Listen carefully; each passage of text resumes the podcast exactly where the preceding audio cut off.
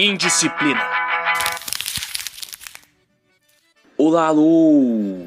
Está começando o Indisciplina, aqui na aniversariante da semana, a rádio comunitária Cantareira 87,5 da Brasilândia.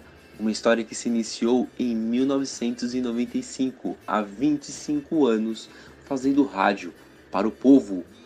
A rádio comunitária tem como missão fortalecer a luta pela democratização da comunicação, tendo como foco a comunicação comunitária, alternativa e popular. Divulgar as iniciativas de ações sociais que defendem e promovem a vida. Manter a prática histórica de apoio às lutas das comunidades e movimentos sociais por melhores condições de vida. Continuar a denunciar as injustiças, o sofrimento e toda e qualquer forma de agressão e violação dos direitos humanos e capacitar jovens e lideranças em comunicação e cultura para o exercício da cidadania. A todos os comunicadores e comunicadoras que fizeram ou fazem parte da rádio e aos nossos queridos ouvintes, nosso muito obrigado e que venham muitos e mais muitos anos. Hoje, no Indisciplina, vamos falar sobre música para crianças na educação infantil e é impossível a gente falar nesse assunto sem mencionar a mente por trás de todas essas músicas que vamos tocar agora e que com certeza faz parte de alguma lembrança sua.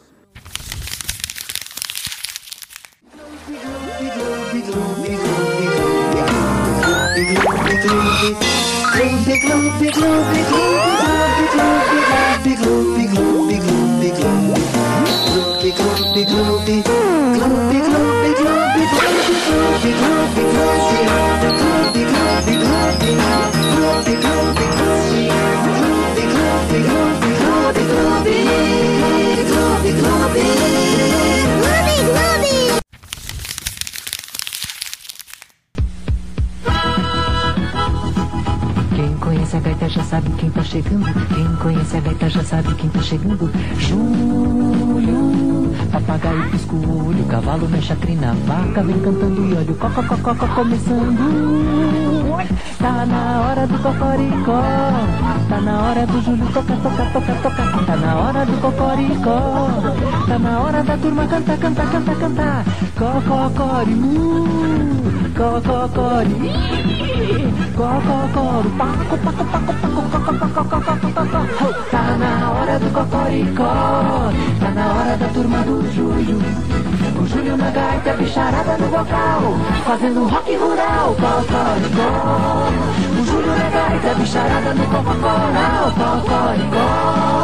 O Júlio na gaita, bicharada no cococoral, cocoricó.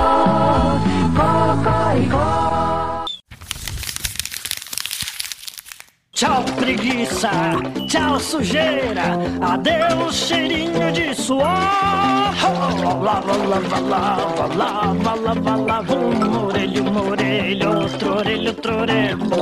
Lava, lava, lava, lava, lava testa, bochecha, lava o queixo, lava a coxa e lava até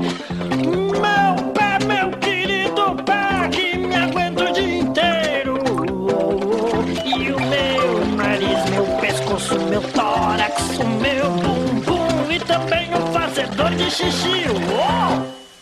Lá, lá, lá, lá, lá, lá, lá, lá, lá, lá, lá, lá, lá, lá, lá. Hum, ainda não acabou não. Vem cá, vem, vem. Uma enxugadinha aqui, uma coçadinha ali. Faz a volta e põe a roupa de pachá. Ah, banho é bom, banho é bom, banho é muito bom. Agora acabou. Ratinho que toma banho! Nossa, eu nunca vi um ratinho tão limpinho.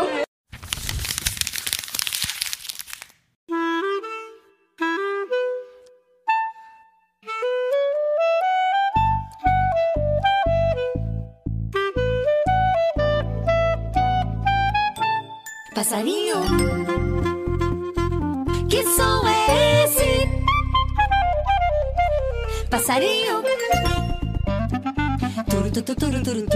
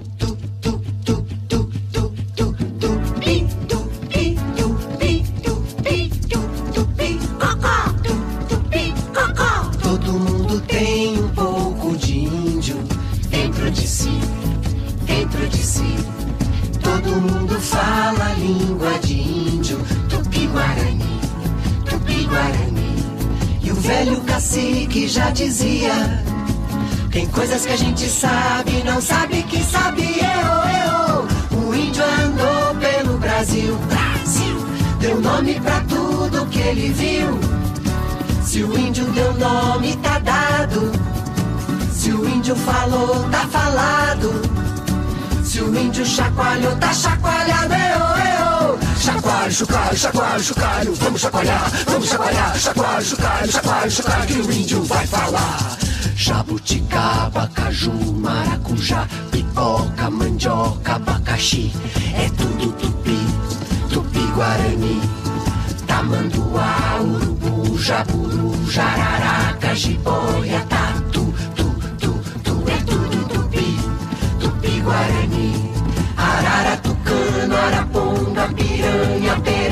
sagui, jabuti, jacaré, jacaré, jacaré. Quem sabe o que é que é? Aquele que olha de lado. É ou não é? Se o índio falou, tá falado. Se o índio chacoalhou, tá chacoalhado, eu, eu. Maranhão, Maceió, Macapá, Marajó, Paraná, Paraíba, Pernambuco, Piauí, Jundiaí, Morumbi, Curitiba, Paraty, é tudo tupi. Butantã, Tremembé, Tatuapé, Tatuapé, Tatuapé, Tatuapé. Quem sabe o que é que é? Caminho do tatu, tu, tu, tu, tu, tu, tu, tu. Todo mundo tem um pouco de índio dentro de si, dentro de si. Todo mundo fala a língua de índio, tupi-guarani, tupi-guarani.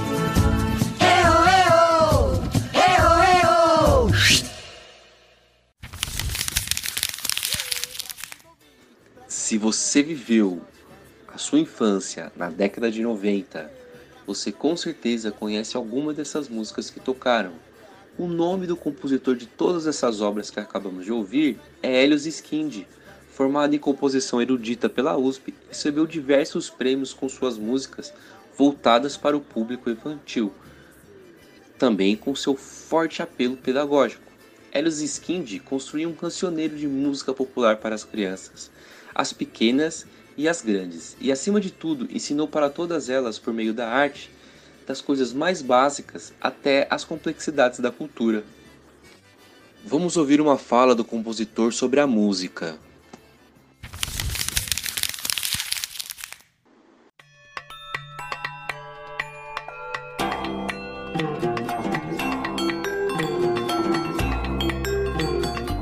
Que a música treina a criança a ter contato com a própria voz, sobretudo quando no mundo das canções. Então, é, o domínio da própria voz, a capacidade de fazê-la ter altos e baixos, essa é uma é a introjeção, porque a, a, a voz ela é concreta, mas ela não é acessível pelos olhos. Vai ter que se desenvolver um outro tipo de percepção para isso. Quando você expande a questão musical para os instrumentos e o mundo dos sons e dos ruídos, isso faz com que a criança aprenda a, a, a focar pedaços do mundo, porque o ouvido não tem pálpebra. Entra tudo, mas nem tudo que entra a gente está prestando atenção. E a música é a área em que a gente aprende a criar essas atenções, esses focos. Sem isso não se vive. Não existe povo sem música no mundo. Então ela faz parte da construção do nosso mundo interno e externo também, não é?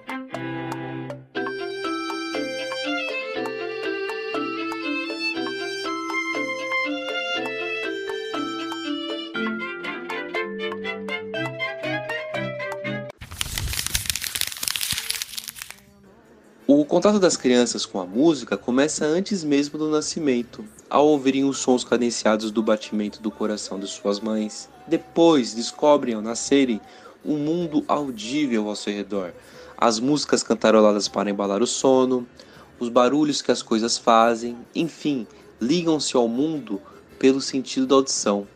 Nas músicas que ouvimos de Elos Skind, percebemos a função pedagógica de letras bem compostas. O ratinho que ensina a tomar banho, nomeando as partes do corpo de modo afetivo, como quando ele diz: Meu pé, meu querido pé, que me aguenta o dia inteiro.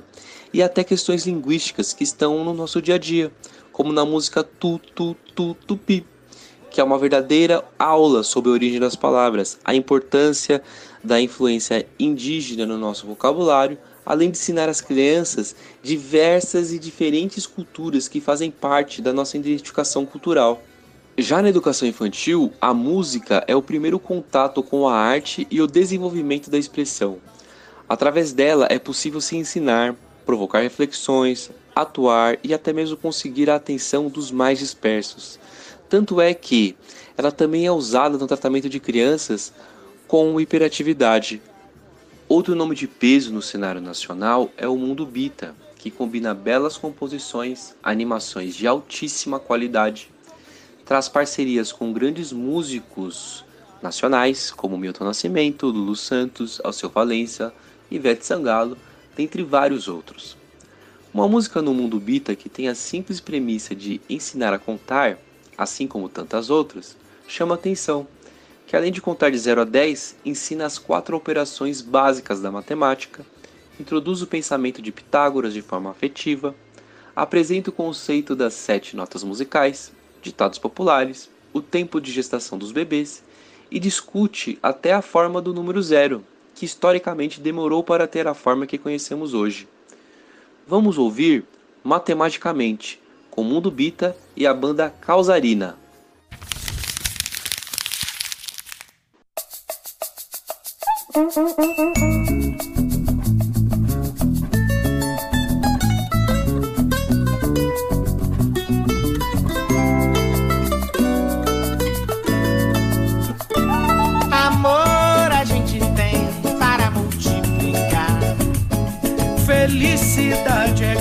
Coisa pra se divertir. E quantos mais amigos a gente somar, é certo que a tristeza vai diminuir. Uma andorinha só não faz verão.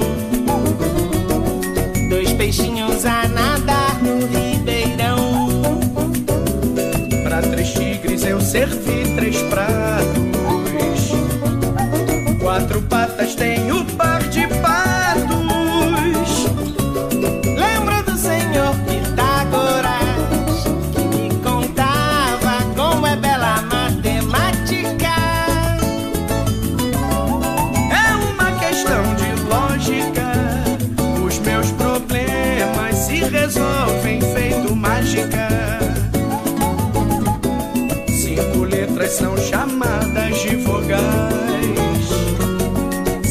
Seis ou meia dúzia, tanto faz. Sete notas de um bom samba canção. Se deitar o oito vira violão. Amor a gente tem para multiplicar. Felicidade é coisa pra se dividir. E quantos mais amigos a gente somar,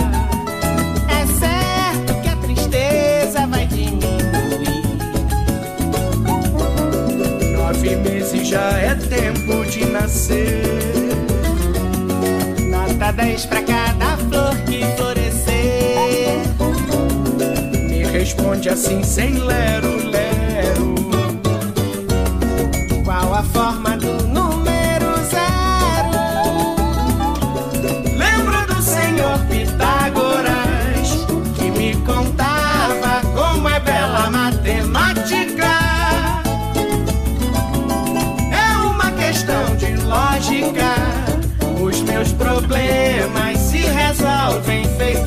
Mágica. Os meus problemas se resolvem feito mágica.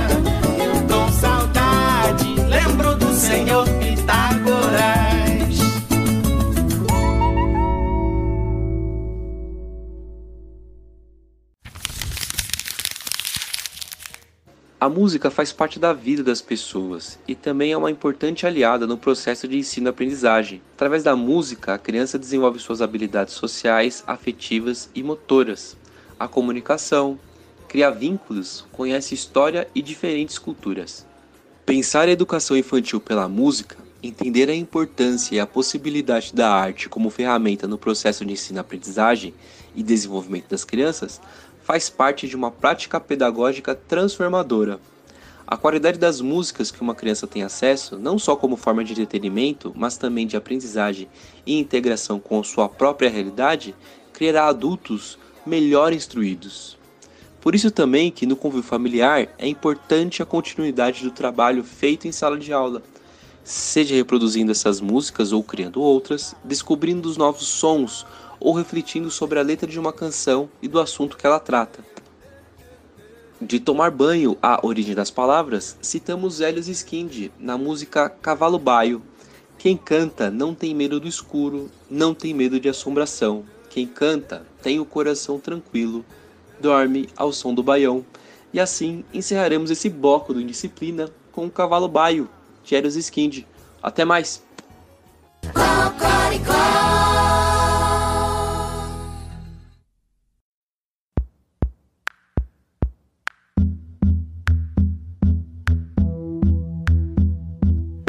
Era uma vez um cavalo baio carregando um balaio, dançando um baião. Mão, mão. Todo mundo! Era uma vez um cavalo baio carregando um balaio, dançando um baião. Mão, mão, mão.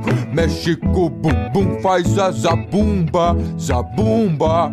Mexe com o bumbum, faz a zabumba, zabumba. Faz o triângulo com ligue, ligue, lém, ligue, lém, ligue, lém, ligue, ligue, lém, lém, ligue, lém, ligue, lém, ligue, ligue, lém, lém, ligue, lém, ligue, lém. Baião que é bom, baião, baião que é bom. Anima a cantoria, faz um baile no salão. Oh, oh, oh.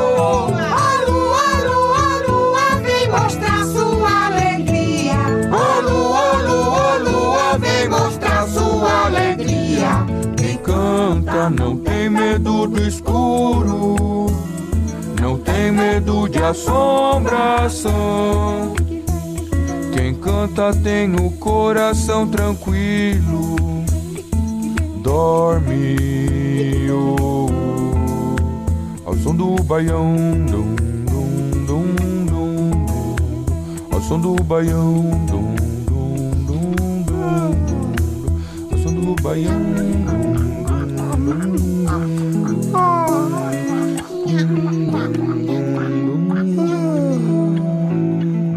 Alípio, de novo, vai. Ah, Elica, de jeito nenhum, né? Só mais uma vez. Tchau, pessoal. Boa noite. Tchau. Boa noite. Boa noite. Ai, ai.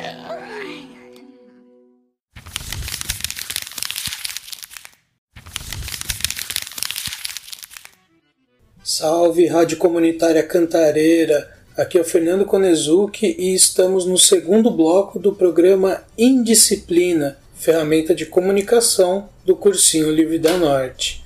E nessa mesma batida do primeiro bloco, agora vamos continuar falando de músicas e crianças. Só que agora conhecendo algumas experiências pedagógicas, educativas, de trabalhos com rádio e podcast na sala de aula com crianças pelo estado de São Paulo.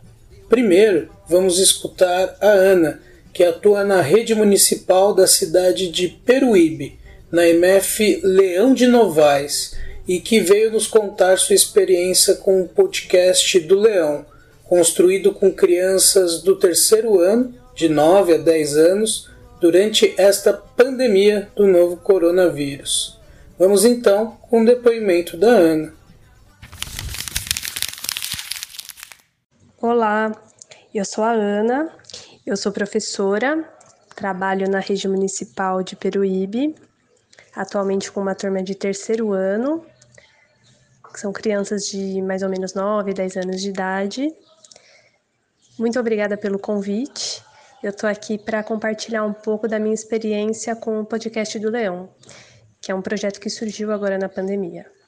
Até agora o podcast conta com quatro episódios, sempre girando em torno das competências socioemocionais. Então, no primeiro episódio, a gente abordou a questão da saudade, no segundo, a felicidade, no terceiro, a gente trabalhou com a questão do tédio e a relação do tédio com a construção da nossa criatividade, da nossa imaginação. E no quarto, trabalhamos com empatia e diversidade. E estamos construindo os próximos também. Esse projeto ele surgiu para tentar suprir algumas necessidades. Primeiramente, a de promover a escuta, tanto a minha escuta enquanto professora, quanto a escuta de outros adultos em relação às crianças. Né? Acho que a gente precisa ouvir as crianças de fato. Quanto também promover a escuta das crianças com as outras, para que haja uma interação entre elas, porque a interação é fundamental no processo de aprendizagem. Então, a ideia era, dentro desse contexto de isolamento social, tentar fazer com que essas crianças interagissem umas com as outras. Além dessa interação, a proposta também é exercitar a leitura. A criança nessa fase está aprendendo a ler.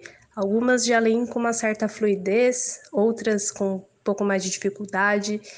E é muito importante exercitar a leitura para que essas crianças não regridam, né? E para que elas consigam melhorando a qualidade dessa leitura.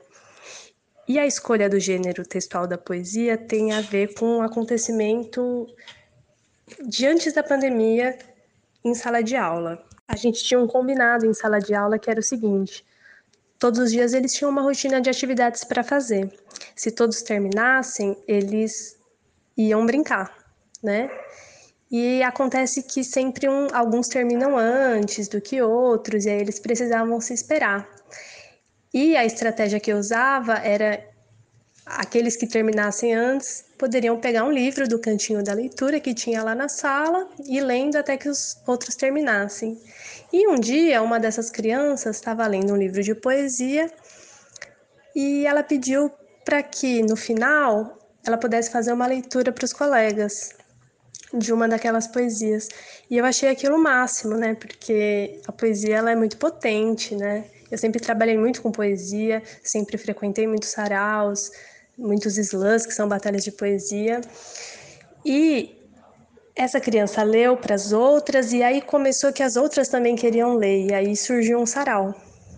E esse sarau ele se repetiu algumas outras vezes na sala de aula. Mas aí veio a pandemia. E Bom, eu não queria deixar esse projeto do sarau de lado, então eu comecei a pedir para que as mães gravassem um vídeo das crianças fazendo essas leituras. Só que tem um problema, né? Porque os vídeos, mesmo quando eles são curtos, eles exigem um pacote de dados muito grande e uma memória de celular muito grande. E não é todo mundo que tem. Eu mesma tentei gravar alguns vídeos e tive uma dificuldade imensa, porque meu celular não suportava. E aí veio a ideia da gente substituir o vídeo pelo áudio. E vendo que os áudios dessas leituras eram muito bacanas, é, eu comecei a pensar em, em, em como que a gente poderia tornar esses áudios algo que a gente pudesse colocar para fora para as outras pessoas verem. E foi daí mesmo que surgiu a ideia de fazer o podcast. E além da escuta e da leitura, a ideia também era trabalhar com a argumentação da criança, né? Com a capacidade de se expressar, de propor reflexões, trabalhar um pouco com, com filosofia, né? E daí também veio a ideia de pedir para que essas mães, além de gravar a leitura das crianças, gravasse algumas perguntas para as crianças responderem. E amarrando a participação também das famílias, né? Porque acho que a escola ela está muito fechada para a comunidade. Acho que ela precisa se abrir. Então, querendo ou não, esse isolamento social permitiu que a gente conseguisse trabalhar em conjunto com essas mães, com essas famílias, com esses responsáveis.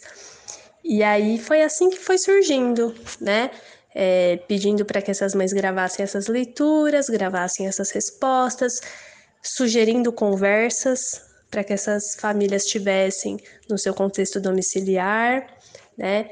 É, às vezes eu mando um textinho para mais direcionado para para aquela mãe, para aquele adulto ler, para dar um embasamento para que essa conversa aconteça, sem muitas pretensões, porque com certeza essas pessoas sabem conversar com essas crianças, mas para a gente dar mais uma direcionada mesmo para o conteúdo a ser construído.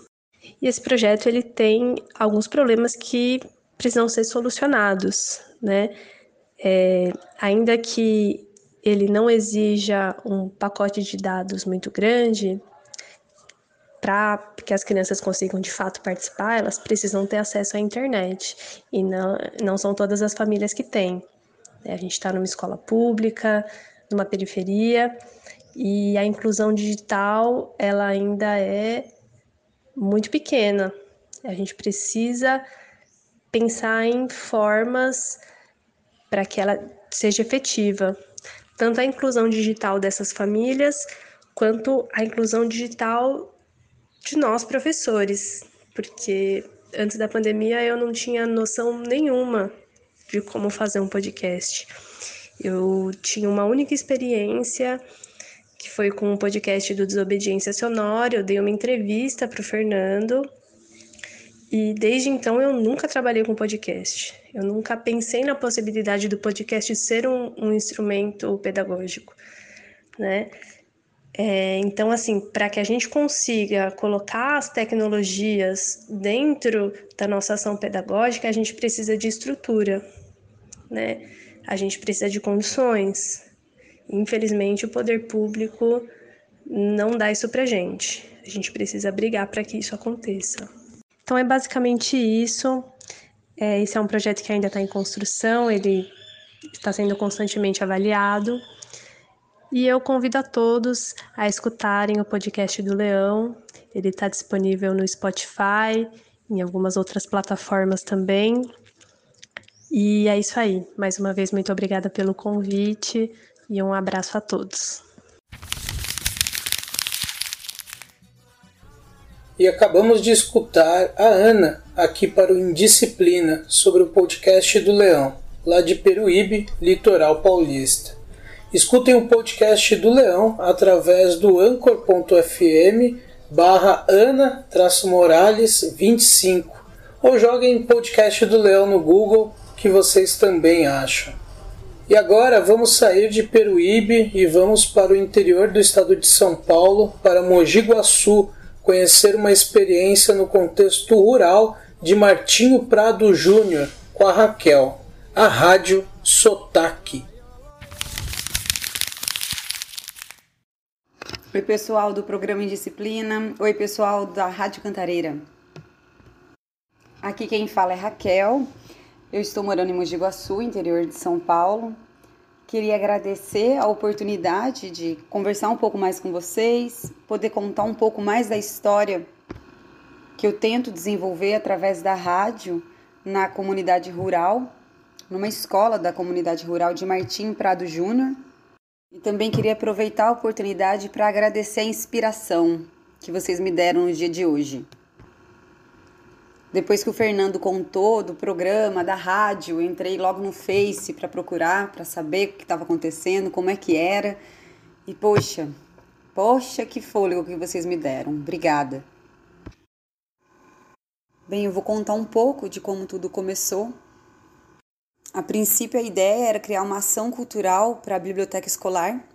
Então, ela foi o ponto de partida. É, a gente tinha a intenção de romper com o modelo coagulado, que elas apresentam, né? É, onde a porta fica fechada e abre apenas para acesso aos livros. Eu queria romper com isso, né? queria que a gente conseguisse ir além do acesso às informações, que a gente pudesse discutir, que a gente pudesse criar novas informações a partir daquilo que a gente acessava e debatia.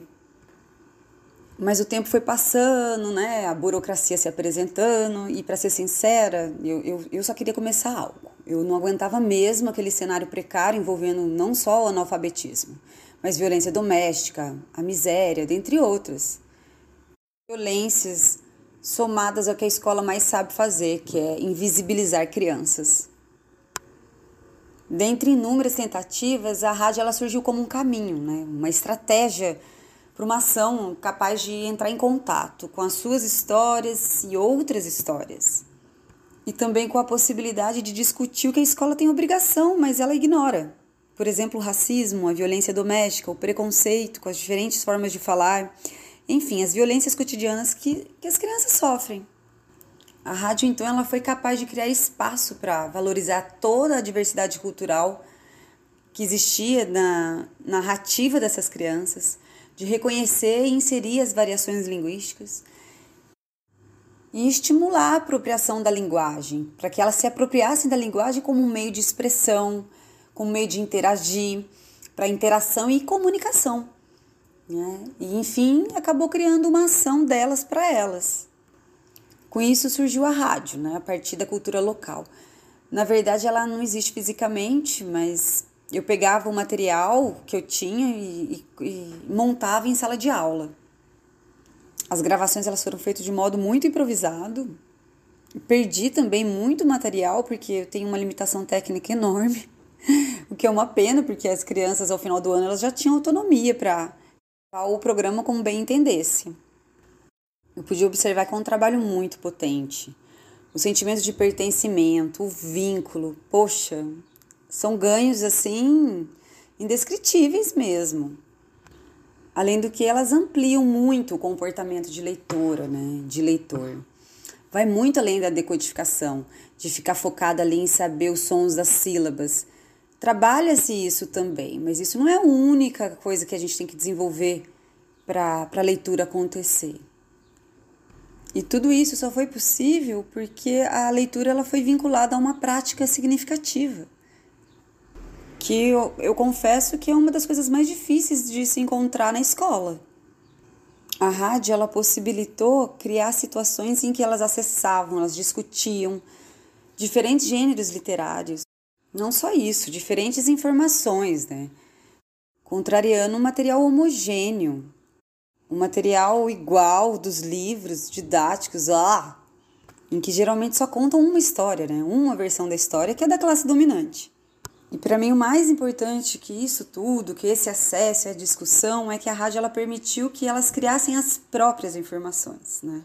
Elas criaram contos das histórias locais, incluindo música, fazendo a trilha sonora, incluir os produtos das mães, desde pão de mel, bala de coco, enfim, uma variedade de, de novas informações. Eu sei que eu falo muito informações, informações, mas é isso. A gente vive rodeado de informações, mas parecem ser as mesmas. Criados muitos quadros assim, desde o pega esse recado que é para você mandar alguma mensagem em forma de poesia para algum ouvinte que passa por uma situação de violência doméstica. As crianças passaram a se comunicar através de cartas, utilizavam a, o canal de comunicação da rádio para mandar a carta para o amigo e para o primo que estavam lá em Alagoas. Olha, gente, é um campo assim com infinitas possibilidades. E o importante para que ele aconteça é que a gente possa ter laços com pessoas que acreditam na arte como potência, que seja contra o individualismo e que lute para que a educação não seja uma mercadoria. Bem, eu acho que é isso que eu tinha para falar. Espero ter contribuído um pouco. Espero mais ainda que um dia a gente possa se encontrar pessoalmente para fortalecer essa luta. Um grande abraço. E é isso, pessoal. Acabamos de escutar aí a Raquel, lá de Mogi Guaçu, que trouxe a experiência da Rádio Sotaque. Quem quiser escutar esse trabalho, ele está disponível através das plataformas do Desobediência Sonora. Para mais informações, acessem desobedienciasonora.milharal.org. E saindo do interior, lá de Martinho Prado Júnior, em Mogi Guaçu, vamos para a zona norte da cidade de São Paulo, mais especificamente para a Vila Ed, conhecer mais uma experiência de podcast rádio com crianças dentro de escolas. Vamos agora escutar um aluno e um professor da MF, professora Shirley Gill, o Tiago e o Wagner, que integram o projeto Voz Ativa Estudantil.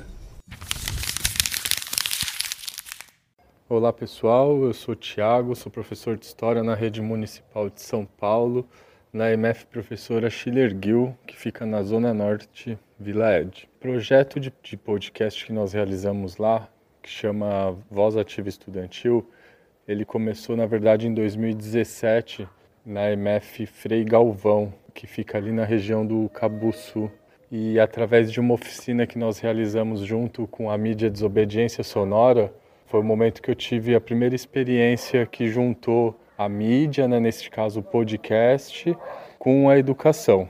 Em 2018, então, eu cheguei no Schiller Gill e aí desenvolvemos um projeto escrito e apresentamos numa portaria que existe na rede municipal de São Paulo que chama Imprensa Jovem. E a partir desse momento a gente passou a desenvolver os meios de comunicação dos estudantes na escola.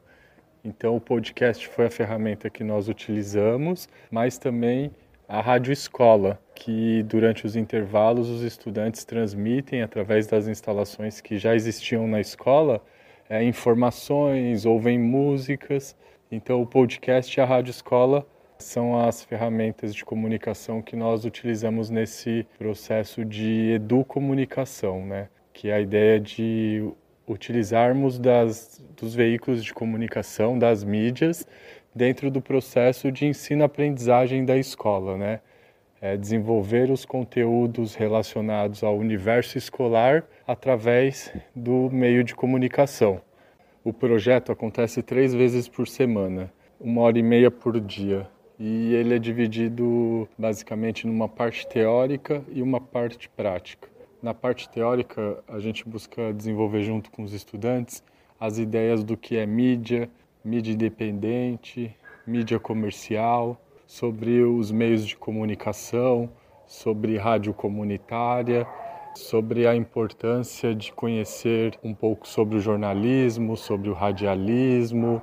Na parte prática, o projeto busca trazer conhecimentos ligados à construção de pauta, à elaboração de perguntas, a como utilizar o gravador, como editar, né? Nós utilizamos o programa software livre, o Audacity, então aprendemos também a editar durante o projeto. Então o projeto tem como objetivo geral é, desenvolver a autonomia, o conhecimento crítico, né? a liberdade de expressão, incentivar o estudante a participar, a ter voz ativa, né? não ter vergonha, não ser tímido, saber o quanto que é importante a comunicação, a expressão, a necessidade que temos de nos apropriarmos do conhecimento tecnológico, das novas mídias, das mídias digitais, de sermos nós mesmos a mídia, né? de levar as informações da nossa escola, do nosso bairro, da nossa comunidade então, o projeto une essa teoria e prática para trazer autonomia aos estudantes para que eles sejam a mídia. Durante esses três anos do projeto na escola, 2018, 19 e 20, nós realizamos algumas saídas bem interessantes. em 2018, nós visitamos o Memorial da Resistência.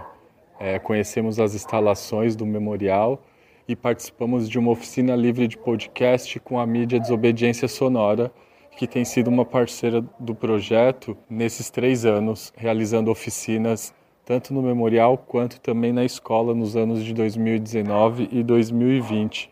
Nós fizemos também uma visita, com apoio do, da Desobediência Sonora, à Rádio Cantareira. Lá nós fizemos um bate-papo com o, as pessoas que trabalham na rádio e também conhecemos as instalações da rádio.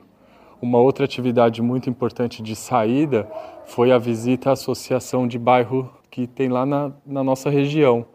Foi uma parceria com o projeto Caminhos da Vila Ed, do professor de Geografia Douglas. Então, os estudantes saíram para conhecer o bairro e realizaram entrevistas com os moradores da região e com a presidente da Associação de Moradores do Bairro. Foi uma atividade muito importante. Os estudantes eles têm a autonomia de realizar as entrevistas durante as atividades que acontecem na escola. Então, na semana literária, ou quando algum palestrante visita a escola, ou quando eles vão fazer alguma visitação na rua, como no planetário, como a participação no Festival de Música Estudantil. Então eles se organizam, né, levam o gravador, preparam as perguntas e trazem os áudios das atividades para que a gente edite é, durante nossos encontros. Então é muito interessante essa participação ativa e autônoma dos estudantes na construção das entrevistas e dos programas. Neste momento de pandemia, apesar de todas as dificuldades que o isolamento social trouxe para as nossas vidas e para o andamento das atividades escolares, a gente tentou manter ativa as atividades do projeto. É, poucos estudantes puderam participar nesse momento, né? são três, quatro que estão tendo acesso às nossas reuniões online que estão acontecendo. Nós estamos lançando as edições que foram gravadas no ano passado. Então, nós tínhamos um arquivo com algumas entrevistas que os estudantes realizaram nessas atividades. E durante a pandemia, nós lançamos oito edições. Seis delas que já estavam gravadas do ano passado e duas gravamos através do Google Meet. Então, durante o encontro com os estudantes, nós gravamos uma edição sobre futebol em tempos de pandemia e uma outra edição sobre games. O principal objetivo neste momento de pandemia foi manter viva a ideia do projeto, né? Então, de, aos sábados, a cada 15 dias, tem saído as edições no, na mídia Desobediência Sonora e a ideia é que os estudantes possam estar é, ouvindo um pouco do que eles realizaram durante o ano passado e refletindo um pouco sobre o contexto atual que estamos vivendo. Então é isso, pessoal. O projeto Voz Ativa então acontece lá na MF Schiller Gill. E para conhecer mais do projeto, acesse a nossa página no Facebook, Voz Ativa Estudantil. E vocês também podem ouvir as edições através da, da mídia independente Desobediência Sonora nas principais plataformas de, de podcast. Valeu, pessoal. Obrigado e tamo junto. E aí, pessoal. Meu nome é Wagner, da Rádio Podcast Schiller Gill. Sou do Schiller Gill, voz ativa. E, bom, eu gosto muito de participar do projeto porque a gente consegue desenvolver bastante, bastante coisa, bastante coisa. E é muito bom para também ter uma, um desenvolvimento social com as pessoas, conseguir não ter mais vergonha assim, ter uma fala melhor. Eu gosto muito, que é muito legal e muito bom. E estamos de volta. É isso, pessoal. Acabamos de escutar aí sobre a voz ativa estudantil da MF professora Shirley Gill. E quem quiser escutar as edições do Voz Ativa estão disponíveis através do Facebook do projeto, facebook.com.br Voz Ativa Estudantil, ou também através das redes do Desobediência Sonora. Inclusive, nesse último final de semana, o Voz Ativa lançou uma edição com a molecada falando sobre os games nesse tempo de pandemia. Vale dar uma olhada. E chegamos ao fim da sexta edição do Indisciplina. E antes de encerrar, vale também reforçar as nossas felicitações à Rádio Comunitária Cantareira pelo seu aniversário de 25 anos. O Cursinho Livre da Norte parabeniza a rádio e também destacamos o importante trabalho que a rádio faz para uma comunicação popular na Brasilândia. Que venham mais muitos anos para a Rádio Comunitária Cantareira. E o Indisciplina, além disponível aqui na Cantareira às sextas às 16 e aos domingos às 22, o Indisciplina também pode ser escutado pelo Anchor, Spotify, YouTube e outros tantos agregadores de podcast. Mais sobre o Cursinho Livre da Norte no Facebook, Instagram e também pelo cursinho livredanorte.milharal.org. Até semana que vem.